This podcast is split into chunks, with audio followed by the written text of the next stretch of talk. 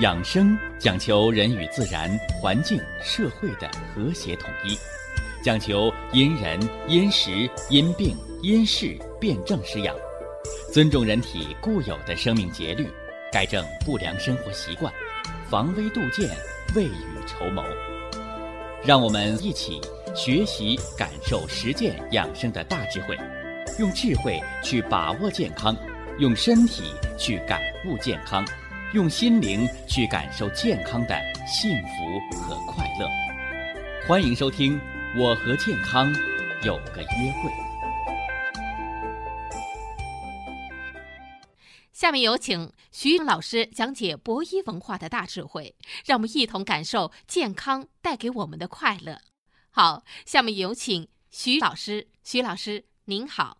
主持人好，听众朋友们，大家好。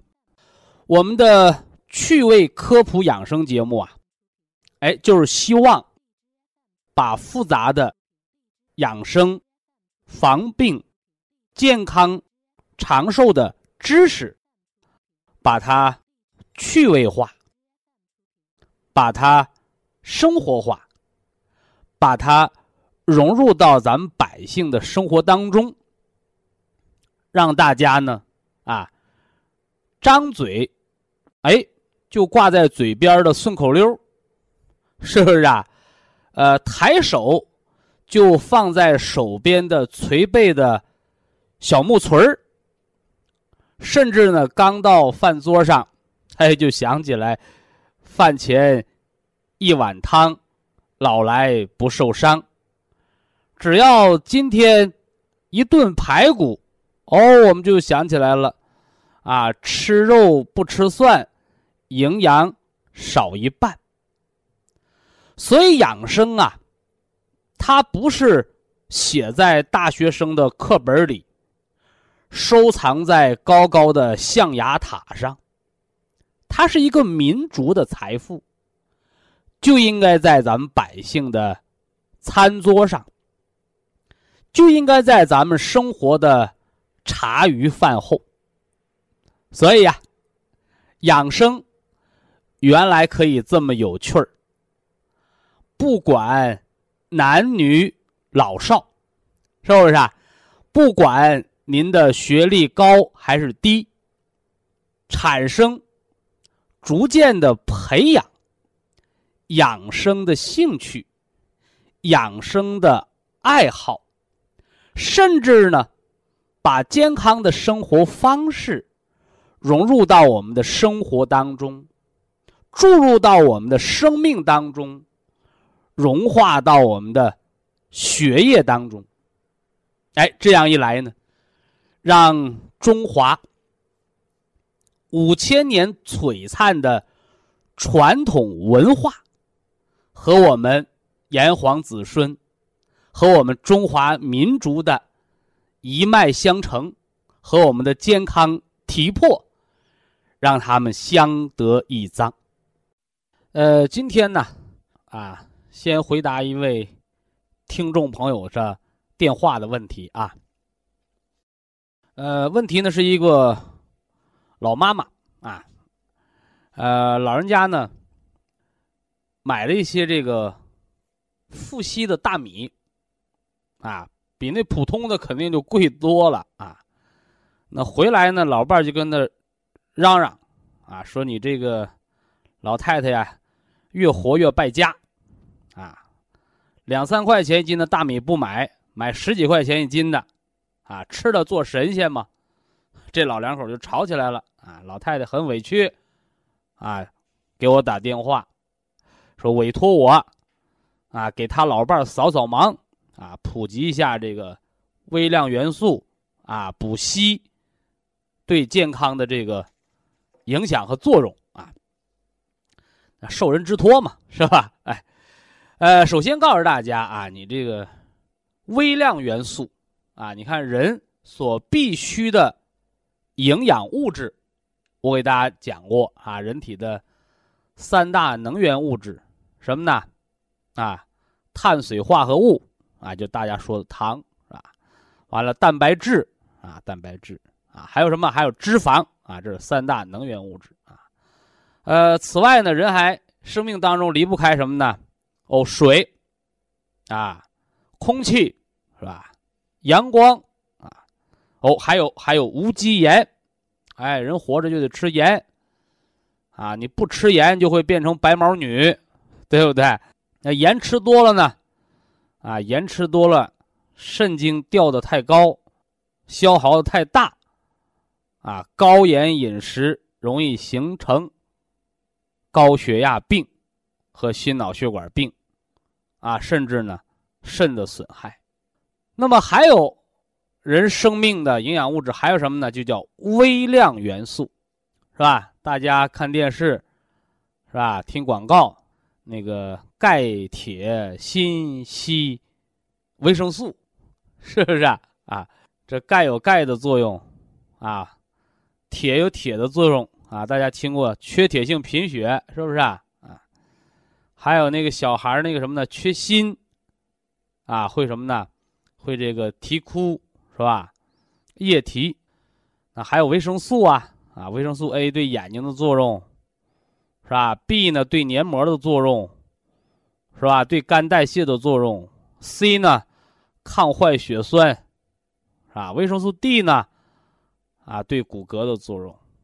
维生素 E 呢，啊，生育酚，啊，对女同志的雌激素的作用，是吧？对人体细胞膜的营养的作用。这个硒呀，不常用，啊，这个不常用是大家说的比较少，但是你不常说，哎，但是身体当中，它却是人体必须的微量元素，啥意思？啊，你自己制造不出来，哎，你就得通过食物当中摄取啊。所以说呀，你像有的地方啊，因为这微量元素的缺乏，你像缺硒，是吧？缺碘，形成什么了？哦，大粗脖子病啊，叫地方性甲状腺肿。缺硒呢，啊，柯山病啊。所以说，你现在现在补碘啊，全国人民都在吃碘盐，但是。你像这个沿海地区，食物当中的碘含量比较高，是吧？你要是把碘再补多了呢，是吧？健康人他能代谢出去，啊，人有病的时候碘补多了代谢不出去，哎，怎么着了？啊，甲亢了，啊，所以微量元素，既然叫微量，它就是微调的作用，啊，补多了，补多了也是有毒的，啊，所以大家不要认为说，这个好东西猛劲儿吃吧。啊，那是不对的啊，不对的。那么硒呀，你像这个富硒大米，你像对于咱们国家硒比较贫瘠的地区，是吧？哎，你像那黑龙江人的硒多，是不是啊？吉林、辽宁啊，那好多地方都产硒大米的地方，所以呢，这个富硒大米呢，一般呢都卖到哪儿了啊？就当地啊，那个缺硒啊，缺硒啊，那么。微量元素硒对人体到底有什么好处啊？啊，为什么这个有硒的大米是没硒大米的这个五倍甚至十倍的价格？哎，它有它的作用。这个硒啊是人体必须的微量元素，人不能合成，哎，所以就得靠外界食物当中补充。啊，一般富含在这个这个什么呢？哎，动物的内脏啊，瘦肉。是吧？海产品当中，所以说你像素食的人，哎，我真建议你就吃点这个富硒大米啊，富硒的这个面条啊，对不对？哎，那硒呢，参与人体多种含硒的酶和蛋白的合成。硒有什么作用？啊，大家一看那个那个网络查询一百度，哦，好多好多作用。我们捞干的说啊，捞干的说。啊，不要说关联，咱直接捞干的说。在体内啊，这个硒微量元素和人体的维生素 E 相互协同，保护细胞膜，哎，保护细胞膜，哎，防止不饱和脂肪酸的氧化。什么意思？氧化就是衰老嘛，啊，防止细胞提前衰老啊。而且呢，具有什么呢？抗细胞突变的作用。哎，这个硒啊，是人体内的什么呢？一个环卫工人，啊，你像空气污染，环境污染，啊，人就要得病；而人的内环境、细胞环境的破坏呢，细胞就要突变。哎，这是清除体内细胞内环境的垃圾，是吧？啊，防止细胞突变。啊，这是说了三个了，是吧？第四个，硒有保护肝脏的作用。哎，你这肝是干什么的？肝是解毒的嘛？啊，所以说你看，补充微量元素 C，硒本身就能促进体内细胞内环境的改善，又保护细胞膜，又是防止细胞提前衰老。呃，肝脏本身就是体内的解毒的这么一个器官啊，所以呢，啊，他俩就叫什么呢？同向相依啊，他俩志同道合了，所以它硒可以保护肝脏啊，增强肝脏的排毒能力啊。你肝损害了，你肝排毒能力下降了啊，体内那个细胞内环境容易恶化啊，你适当的补点硒啊。呃，硒的补充啊，一个是现在市面上的这个富硒的食品，是吧？请大家到正规的这个超市啊，或者这个销售的地方去买，是不是啊？都可以，呃，买保真的吧，是吧？此外呢，呃，相应的保健品呢，相应的药品呢，呃，药店呢也都有出售啊，大家就科学的选择啊，科学选择啊。所以说那个老爷子也别太上火了啊，不是你家老伴儿太败家啊，是你缺乏这个科普知识的。啊，补充是不是啊？哎，好了，这个咱们就把这受人之托，把这事儿给说清了啊。下来呢，咱们就闲言少叙，书接上回啊，咱们接着来啊。十二正经养生，咱们说到了辰时啊，辰龙巳蛇啊。一说龙啊，你谁见过龙啊？啊现实当中啊，大家都没见过，是吧？哎，哎，我们都是通过影视剧啊、小说啊、绘画啊，是吧？见到了龙啊。龙啊，是中国人的图腾，是吧？咱们中国是个多民族的国家，是吧？呃，各民族有各民族的图腾，是吧？而这个龙呢，啊，长了个鹿角。啊，蛇身，是吧？牛头，啊，啊，鱼尾，啊，鹰爪，好家伙，那就不是四不像了，是吧？是八不像，九不像，所以呢，这是中国人民呐，哎，智慧的结晶啊，智慧的结晶。龙，气吞山河，啊，是各民族的图腾的一个。合起来的一个化身，啊。那么辰时呢？啊，它在卯时之后。啊，卯时是天门开地户开，上厕所啊，清肃大便啊，把肠子排干净了，是吧？你看呢，中国人的文化就是这样的啊，一阴一阳为之道，是吧？有进就得有退。有排呢，就得有入，哎，新陈代谢嘛，啊，你这肠子里边打扫干净了，哎呦，怎么着了？肚子拉空了，还有点饿了，没错，哎，这就是胃经当令的时辰，是吧？所以早餐呢，人们一定要吃好，啊，要像龙一样啊，风卷残云，啊，气吞山河。所以呀，啊，胃。脾胃嘛，胃叫五谷之海，是吧？后天之本啊，气血生化的源泉。所以，什么能把这个海给它灌满呢？哎，你谁也没有龙的力量大，是不是啊？吞云吐雾，啊，气吞山河啊，所以这用龙作为足阳明胃经的。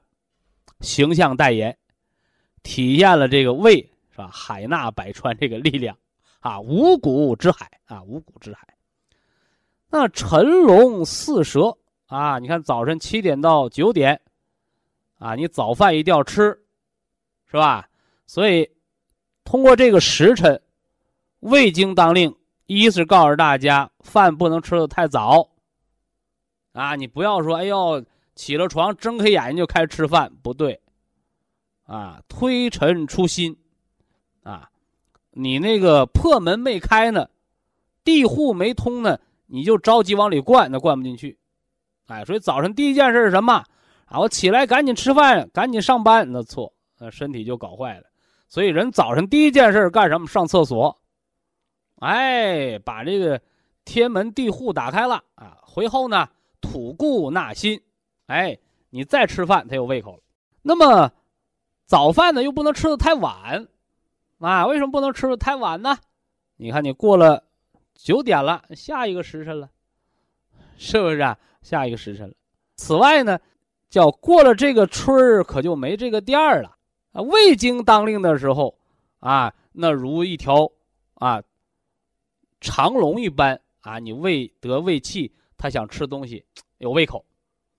你过了这个时辰。它是脾经当令的时候，不是胃经当令了，啊，你这时候再吃呢，哎，可能你的胃口就不在了。那还有人说，啊，说吃早餐有什么好处？啊，我就总结三条吧，是吧？第一条，吃早餐的人，啊，吃早餐的人漂亮，怎么怎么吃早餐和漂不漂亮还有关？啊，我们光听说这女同志要睡美容觉，是吧？这个是为懒床找借口，啊，女人睡的美容觉是晚上睡，她绝对没告诉你早晨睡，阴阳颠倒，你只能把那皮肤搞得更糟糕，伤了肝血，伤了肺气，啊，那皮肤和面色它都不好。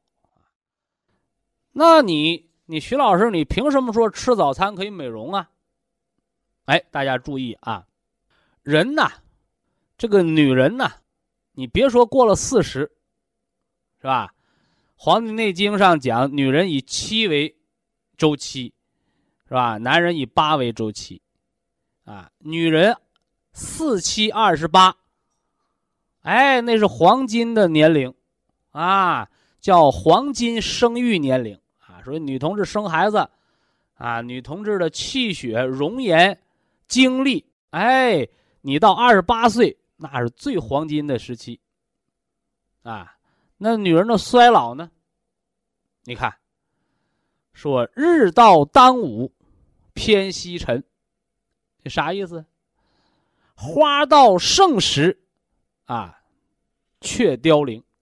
你看，又到了祖国中医这儿，啊，一阴一阳为之道，啊，登到山尖儿，你就得下山了。阴极则阳生，阳极则阴生，所以女人二十八岁是黄金年龄，但是我告诉你，也是在二十八岁。我告诉你，衰老就已经开始来了，是不是？但来了，那只是刚刚来，你不见得能察觉得到。什么时候察觉得到？五七三十五岁。哎，女人过了三十五岁，这朵鲜花可就过了时辰了。怎么着了？哎，额头上开始出现皱纹，啊，面始焦，发始堕，啥意思？女人一过三十五岁，哎呦，我怎么开始掉头发了？哎呦，女人一过三十五岁，是吧？三十岁之前花钱买买衣服，那钱舍得；过了三十五岁，她发现往脸上买的那个化妆品的钱。他比买那衣服的钱多，是不是？为啥呀？因为大家都知道缺啥补啥呀，啊，缺什么要什么呢？是不是啊？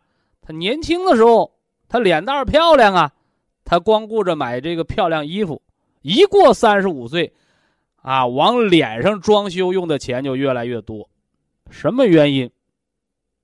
哎，告诉大家，足阳明胃经。哎，我给大家讲过，齿龈为胃络，是吧？牙龈为胃络。那我还告诉你，足阳明胃经，它就关系到你脸上长不长皱纹。所以，女人过了三十五岁别减肥。哎呀，我我得那什么呢？控制饮食，我我素食，我减肥。什么样的女人老得快？瘦的皮包骨头那个。胃不好那个女人容颜衰老是最快的。为什么呢？嘿，还是说足阳明胃经，你有胃气，气血足，你脸上叫皮肤底下有肉，皮下有肉，所以说你那脸呢是鼓鼓溜溜的。你看那个小小朋友那小脸蛋儿，一掐能掐出水来。你看他是干巴两层皮吗？回过头来，你看那女同志胃不好的，啊，面黄肌瘦的，是不是啊？瘦的跟麻杆似的？你再看他那脸，那脸，它是两层皮。怎么叫两层皮呀？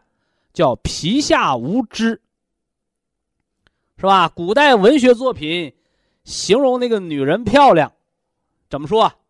叫肤如凝脂。肤如凝脂，啊，皮是皮，肤是肤啊，是不是啊？什么叫肤如凝脂？是吧？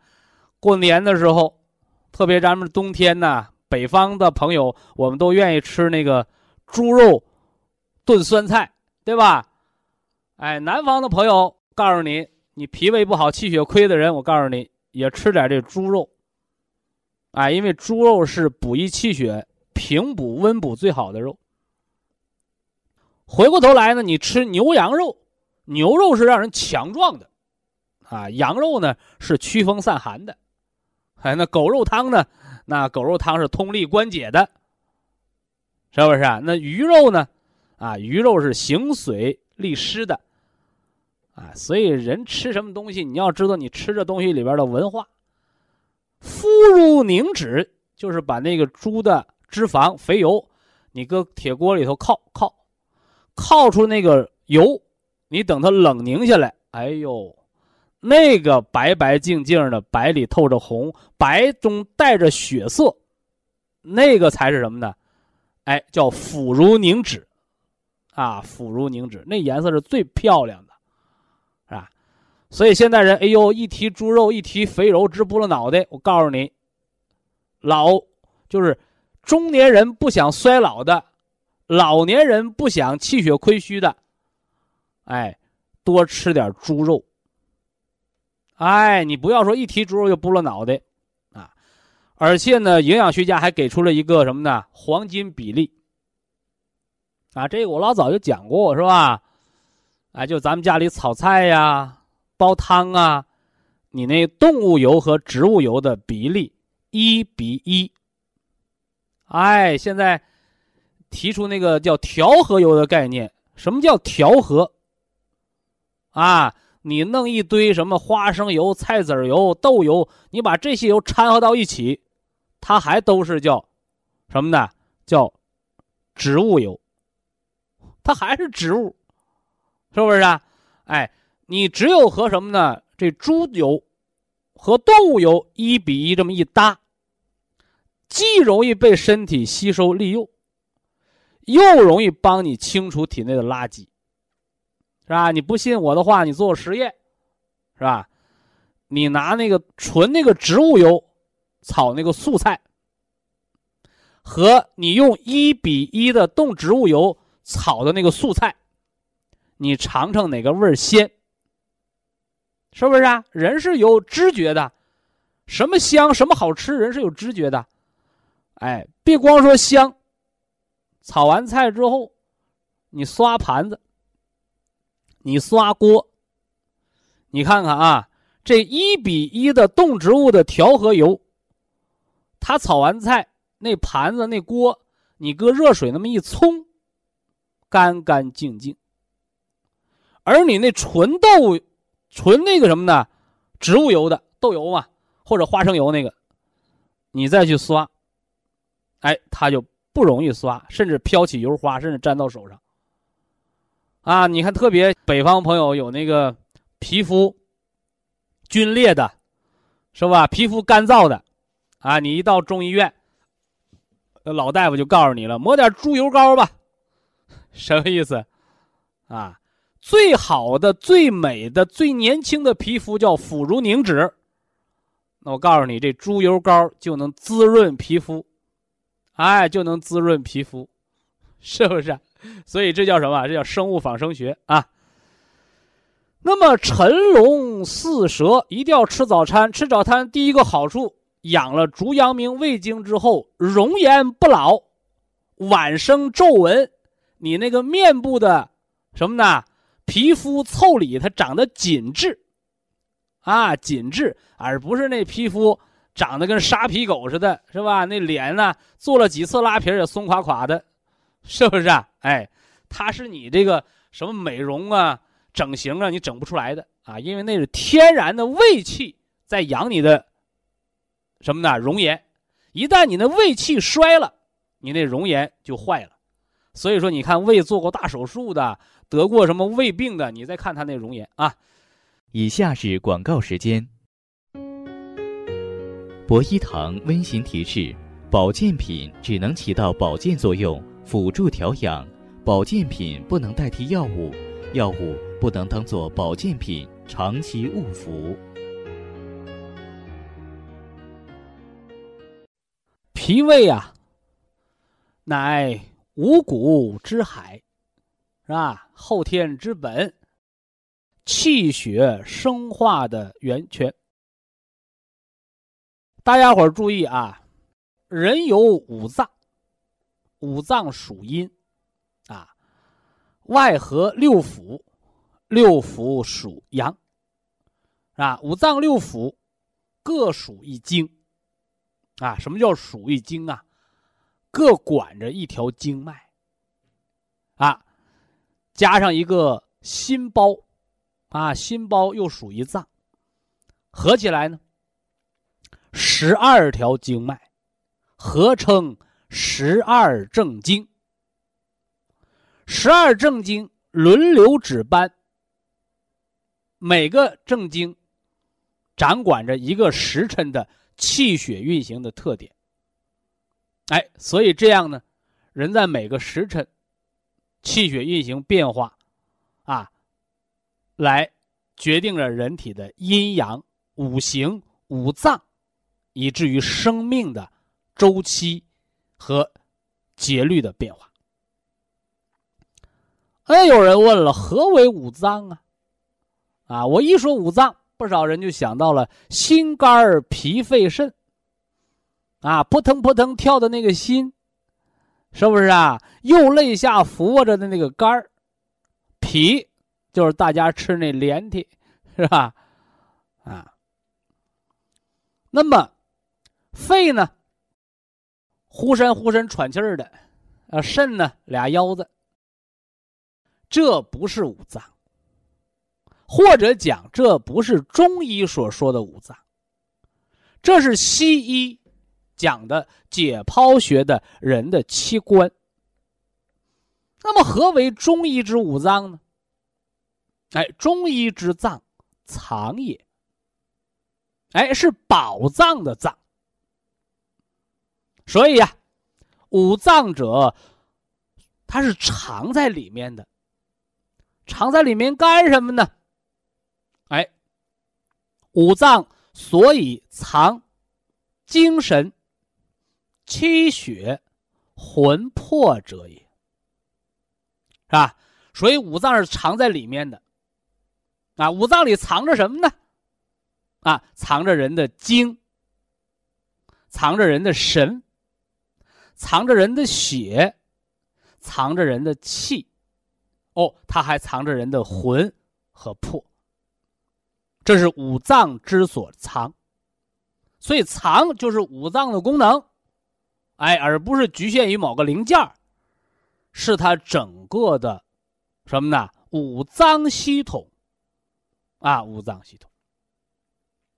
五脏属阴，六腑属阳。那什么是六腑啊？是吧？一说六腑啊，什么胆、胃、膀胱、大肠、小肠，哦，还有一个三三焦，是不是啊？三焦就是人那腔子。啊，胸腔、腹腔、盆腔、三焦这腔子，是吧？什么叫腑？是吧？西方解剖学还说它是零件，是器官，但传统祖国中医这个腑，它没有那个肉月旁，官府，哎，是官家办事儿的衙门宅院是吧？什么王府，那是王爷住的院子，是不是啊？啊，所以府啊就是院落，啊院落。所以六府是什么呢？哎，六府，它就是一个空间，啊，一个空间。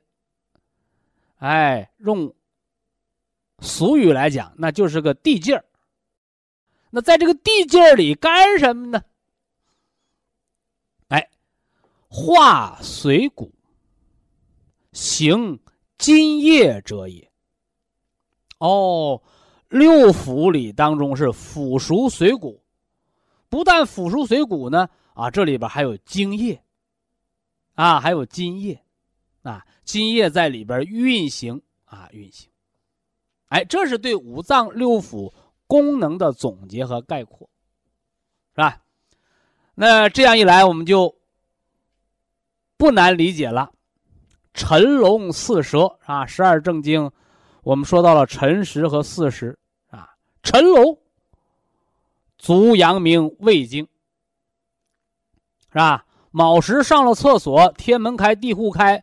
糟粕排出，是吧？怎么的了？肠子空了，肠子空了就得赶紧把胃填满，是不是啊？哎，所以是吃早饭的时候，早饭要吃好啊，是吧？早饭你不能对付，哎呀，一定要把它吃好。为什么？因为早饭决定着你一天的营养，决定着什么呢？你一天的气血生成，是吧？回过头来呢，你吃完饭，逐渐这胃排空了之后，哎，那物质呢，是不是啊？气血精微呢，就到了肠子里，啊，所以肠空胃实，啊，胃空肠实。这块说的有点绕口啊，咱不是说绕口令啊，这是上下的一个承接的关系。哎，所以有人问我啊，人为什么要？每天早晨排大便，这是不是什么好习惯？我说不是好习惯，是好的身体，是人天人合一的本能，是吧？所以呀，啊那些什么牙龈肿痛的、口臭的、胃火的、反流性胃炎的来找我，啊，徐老师，你帮我调一调。我都问他，我说你早晨上厕所吗？他说我早晨便秘，啊，或者两三天上一次。我说你看，你不符合天人合一的运行规律。肠空则胃实啊，是吧？那么就关于吃早餐这个事儿，是吧？你说我昨天晚上啊参加朋友聚会，喝到二半夜了。甚至早晨两三点钟，你还在那儿吃夜宵呢，完了早晨七八点钟爬起来，你说：“哎，你该吃早餐了。”这叫啥？这叫火上浇油。所以，如果但凡有人问我说什么人可以不吃早餐呢？哎，我告诉你，两种人。一种人是早晨没排大便的人。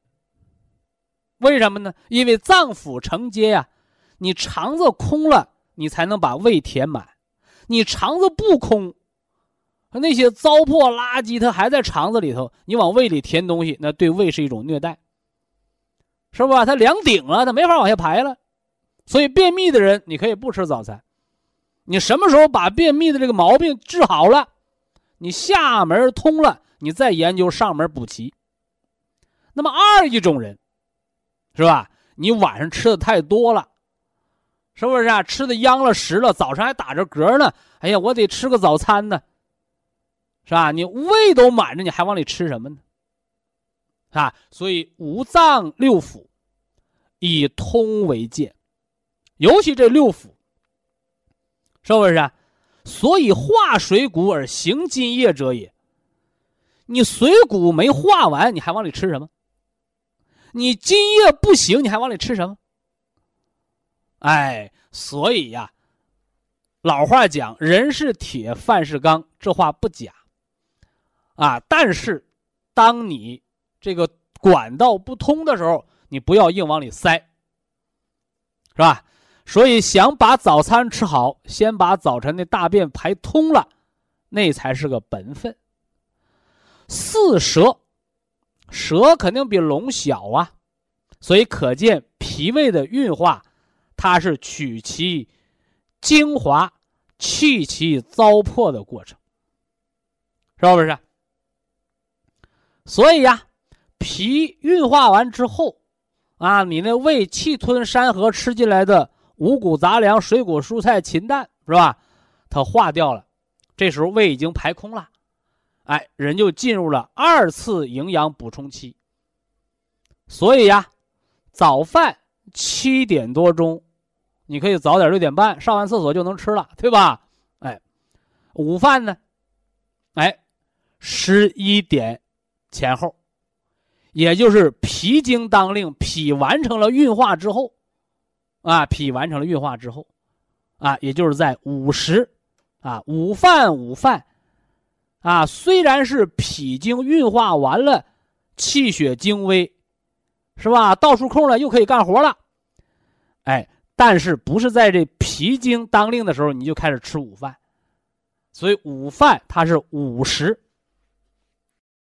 午时呢是上午十一点到下午一点之间。啊，他的形象代言人是谁呀？是马，是吧？千里马呀，啊，千里马。马有什么特性啊？啊，给一鞭子。啊，蹦高撂蹶子跑，是吧？所以呀，那个马性啊是比较狂烈的，啊，叫野马，是不是啊？还有什么呢？跑得更快那黑马，是吧？英俊潇洒的是白马，是不是？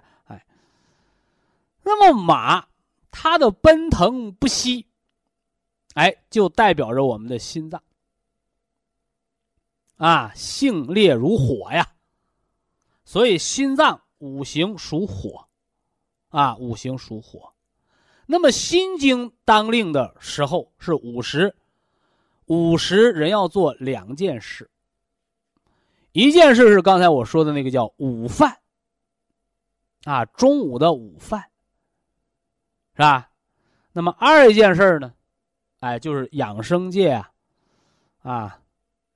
探讨多年的子午觉啊，而且午时它又是人的一天十二个时辰的阴阳转折点，叫午时一阴生啊，午时一阴生。所以呀，大家转过头来，咱们再品味一下。传统中医药文化的精髓：阳极则阴生，阴极则阳生，是吧？物极必反，是吧？盛而衰，啊，盛极而衰呀！啊我给大家讲子时的时候叫子时一阳生，而那时候是阴气最盛的时候。阳气它开始星星点火，是吧？星星点火。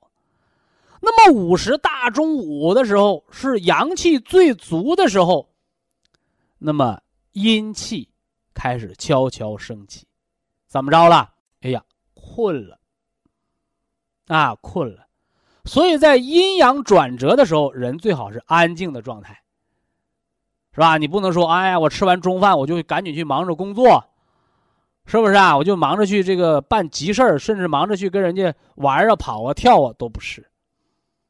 啊，你这个时候是会把生成的那一点点阴气给破坏了，不助于体内的阴阳平衡的转换。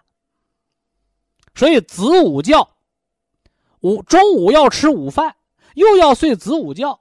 吃完饭就睡觉，还容易得血脂高，你这块怎么办呢？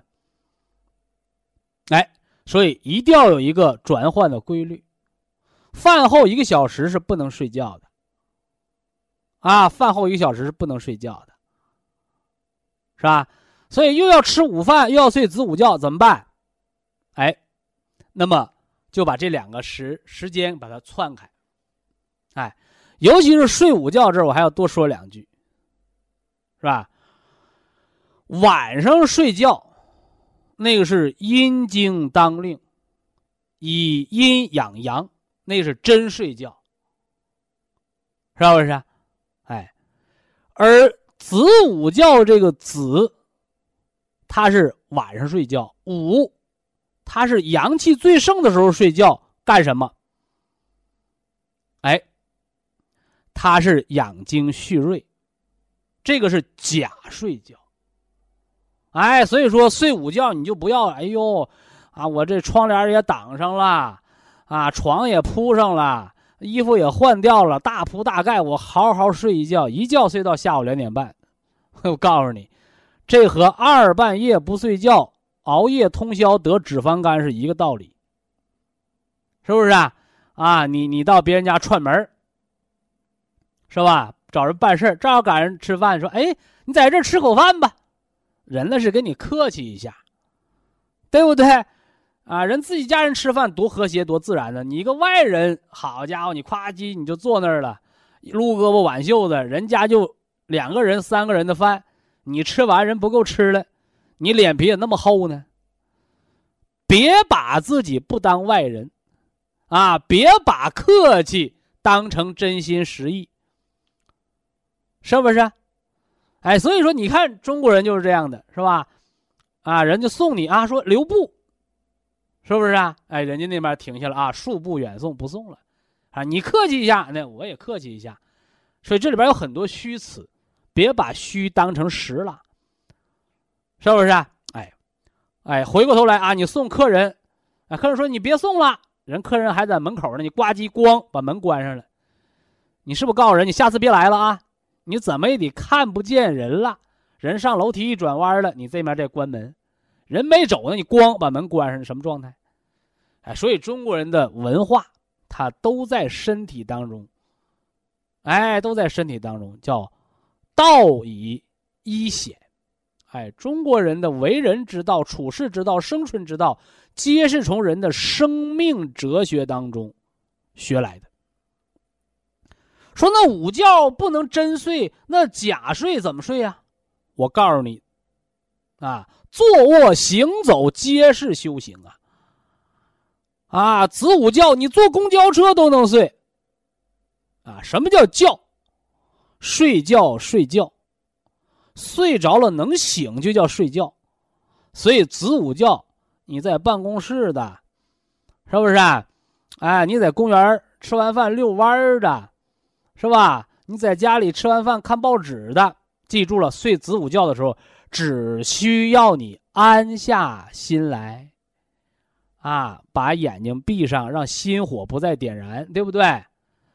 回后呢，平稳气息，休息个十五到二十分钟，静心凝气，哎，什么都不想，放松，啊，让我们那个心经啊。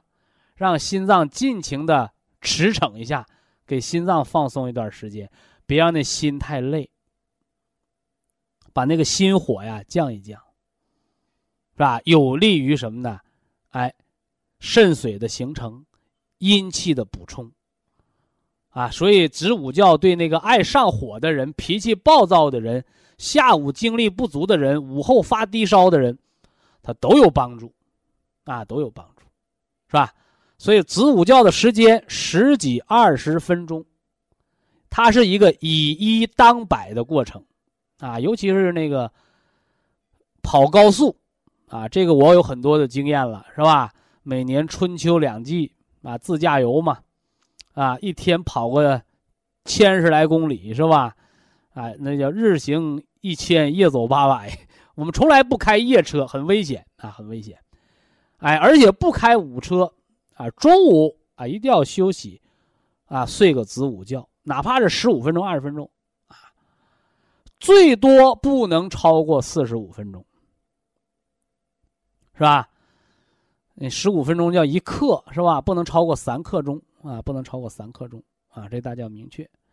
啊，千万不要因为睡子午觉反而破坏了阴阳平衡，那就不好了，啊，啊，这说的是午时啊，午时的子午觉，啊，心经当令，心向全身输布气血，啊，那么过了午时，午马未阳，是吧？下午。一点到三点，这是什么时候啊？哦，这是人体身体最轻松自在的时候啊？为什么呢？因为从大自然的阴阳变化来讲，下午这个时辰是天气最热的时候啊，天气最热的时候。打个比方啊。就好比到了夏至，他还没入伏。夏至过后，他才入伏。那么夏至已经是太阳照射直射点到北回归线最远的时候了，马上太阳就要掉头返航了。但是夏至不是最热的时候，它是天气阳气最足的时候，而天气和地气它是有时差的。那人也是这样的，是吧？你到中午午时，是大自然阳气最足的时候，但是不是天最热的时候，是下午两三点钟最热。而人的精力呀、身体状态呀，它达到黄金时刻的时候，也是你午觉醒来精神百倍的时候。那么未时。叫午马未阳，是吧？他为什么用阳啊来做这个小肠经啊？你看手少阴心经，手太阳小肠经，他为什么做阳做这个这个小肠经的形象代言呢？这个阳它又有什么特点？是吧？哎，我给大家讲养生。讲这个养生学的时候讲过，养生不是把人搁在养猪场、养牛场，按饲养的方式去养。养生本身就是放养，放羊，是不是啊？所以那羊啊，你看它上山上吃草啊，特别那个山羊，登高啊，它比人呢那个悬崖峭壁人上不去，上面有草，羊能上去。所以羊能登高，啊，所以这羊的阳气是特别足的，所以喝羊汤，哎，你手脚怕冷的、畏寒的，哎，你喝点羊汤，吃点羊肉，是不是？啊？哎，还有一个特点什么呢？阳是无拘无束的，所以养生，它这“养”字就是取形于自然的阳，自由奔放。是吧？顺应着它的本性去养，所以羊肉是非常鲜美的。鱼在水里是自由的游，羊在草原上也好啊，你在悬崖峭壁上好，它自由的跑。所以鱼和羊放在一起是味道鲜美的这个“鲜”字，鱼羊为鲜，啊，鱼肉加羊肉为鲜，它为什么有这鲜味儿？因为它不是捆绑约束出来的，它是自由奔放出来的，是不是啊？自由奔放出来的，哎，所以这是喂羊，啊，那么下午，哎，这个未时当令的时候，哎，我们不应该约束自己。所以说，你看，不管是大学还是小学，下午这一点多半都是什么呢？音乐课、美术课、体育课。是不是啊？干什么呢？培养孩子天性，让你自由奔放，啊，而不是约束你，啊，不是约束你，是吧？这是小肠。那么心经是人的，心脏是人的君主之官，它负责把气血输送到全身，像烈火一样发散。那么小肠经呢？啊，小肠经呢？它是受纳之官。什么叫受纳之官？哎，就是我们用现在比喻，就是国税局收税的啊，它得吸收。吸收了干什么？啊，吸收了干什么？小肠经的吸收不还是为了新的发散吗？是不是？所以大家你注意这儿啊，心呢叫少阳，是吧？心叫少阳，少阴，少阴呢，它就是二阴，它阴气不是那么重。所以呀，心虽然五脏属阴，但是呢，它阴气不重，有发散之性，这就叫阴中有阳性。阴和阳不是孤立存在的，而小肠经呢，它属于太阳。啊，这和那个足太阳膀胱经就有一比了。足太阳膀胱经，它这个太阳是人的防御系统。是吧？那小肠这个太阳，它要那么多阳气干什么呢？它是来腐熟食物，它是来更好的什么呢？吸收，啊，而不是一片阴霾之气，是欣欣向荣的。非常感谢徐正邦老师的精彩讲解，听众朋友们。我们店内的服务热线零五幺二六七五七六七三七和零五幺二六七五七六七三六已经全线为您开通，随时欢迎您的垂询与拨打。客服微信号二八二六七九一四九零，微信公众号搜索“苏州博一堂健康管理中心”。下面有请打通热线的朋友。这位朋友您好，这位朋友您好啊。哦，哎，你好，徐老师。嗯。嗯，我是湖南长沙的。湖南长沙的听众。嗯，对，听是你是你的老听众呢，我那个听了应该差不多五年多了吧。哦哦。嗯，一直就是按照你那个方法在调养身体，现在已经嗯好了很多。这特别是喝那个保元汤，已经喝了应该至少有五年了。五年的保元汤啊。嗯，对。包括我们的家人，还有我的朋友，都在都在喝这个保元汤。嗯，嗯，现在我就是有，嗯，有一个问题了，想就一直想找你。啊，您说不客气。嗯嗯，就是我的父亲嘛，今年七十八岁了。嗯，吃他吃保元汤吃了今年已经四年了。这两那个以前他有很多毛病不？但是去嗯一直感觉也好。他因为有那个原来我给你给你打个电话。呃，就是他原来那个陈旧性骨那个关节炎了，嗯嗯，脚已经没知觉了，哦，没有知觉，现在已经康复，已经能够走了，嗯，也好了很多。那感觉恢复没有？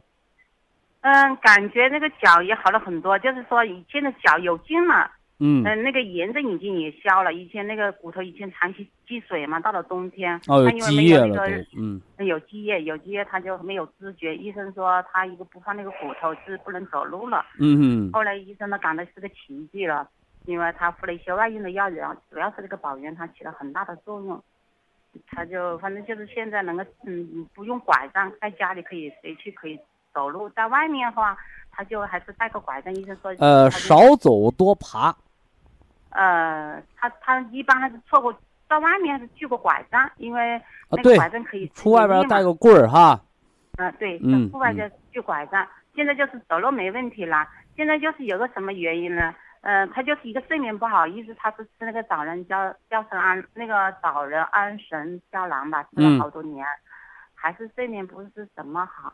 嗯，今年呢就嗯病了一场，二月份的时候就得了一个病毒性肺炎。病毒肺炎，嗯，他其实是得了病毒性的肺炎还是肾炎？肺炎。肺炎，咳嗽。呃，咳嗽。哦。嗯，这次对他伤害很大。嗯，住了一个月的院，回来以后一直他觉得今年与去年大大不一样。就是我给他吃了很多东西，包括原来，嗯，葡萄葡萄籽饮用品啊那些，嗯，原来就是我每次有新的品种的时候，我都跟他买了一个，一买就是买四盒给他。包括那个五五味子。老爷子的肺内感染，你吃新的有什么用？啊，肺内感染专门来保健的，是老产品，是博医堂的永虫草思奇胶囊。永春草。不感染的时候吃八粒，嗯正感染的时候吃十二粒。你和新上市的这个红景天呐、你和新上市的这个这个嗯三七茶多酚啊没关系，嗯，给他吃八粒到十二粒的蛹虫草四七胶囊，另外呢晚上配上两包黑的，哎，嗯配上两包黑的。骨病好了，你那个骨病的 骨碎补，你嗯留着入冬的时候再吃。什么意思呢？你现在要节儿的不是这骨头了，你当时没知觉啊，走不动啊，你要急的是骨头骨病，对吧？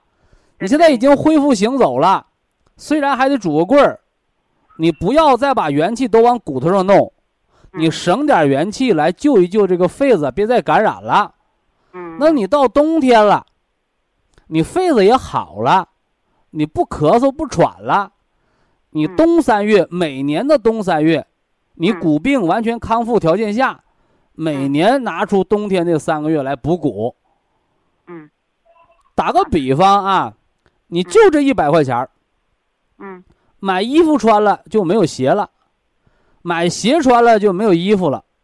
那你说现在天暖了，你是买棉袄穿还是先买个鞋穿呢？你不就这么回事儿吗？明白不？对对，分轻重缓急呀啊！嗯不感染的时候，普参康九粒；感染阶段，蒲参康十二粒。那个失眠呢，老吃酸枣仁不行。嗯你那个失眠实际上还是什么呢？神经因素的啊、不失眠哦条件下，Q 十吃两粒，睡不好觉了，Q 十你就给他早晚各两粒，按四粒的量来吃啊。好的，哎，按这个吃。他现在就是什么呢？觉得我这是觉得他这次病了以后，那个病毒性肺炎以后大伤他的元气了。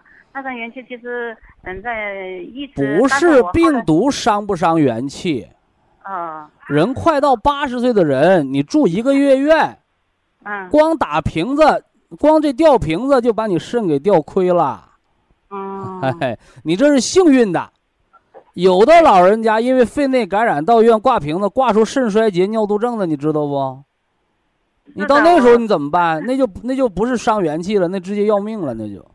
呃，他现在就是一坐，他就比如说我老爷子最爱最爱动的，就就是他是那个比较呃爱嗯爱走动的人嘛。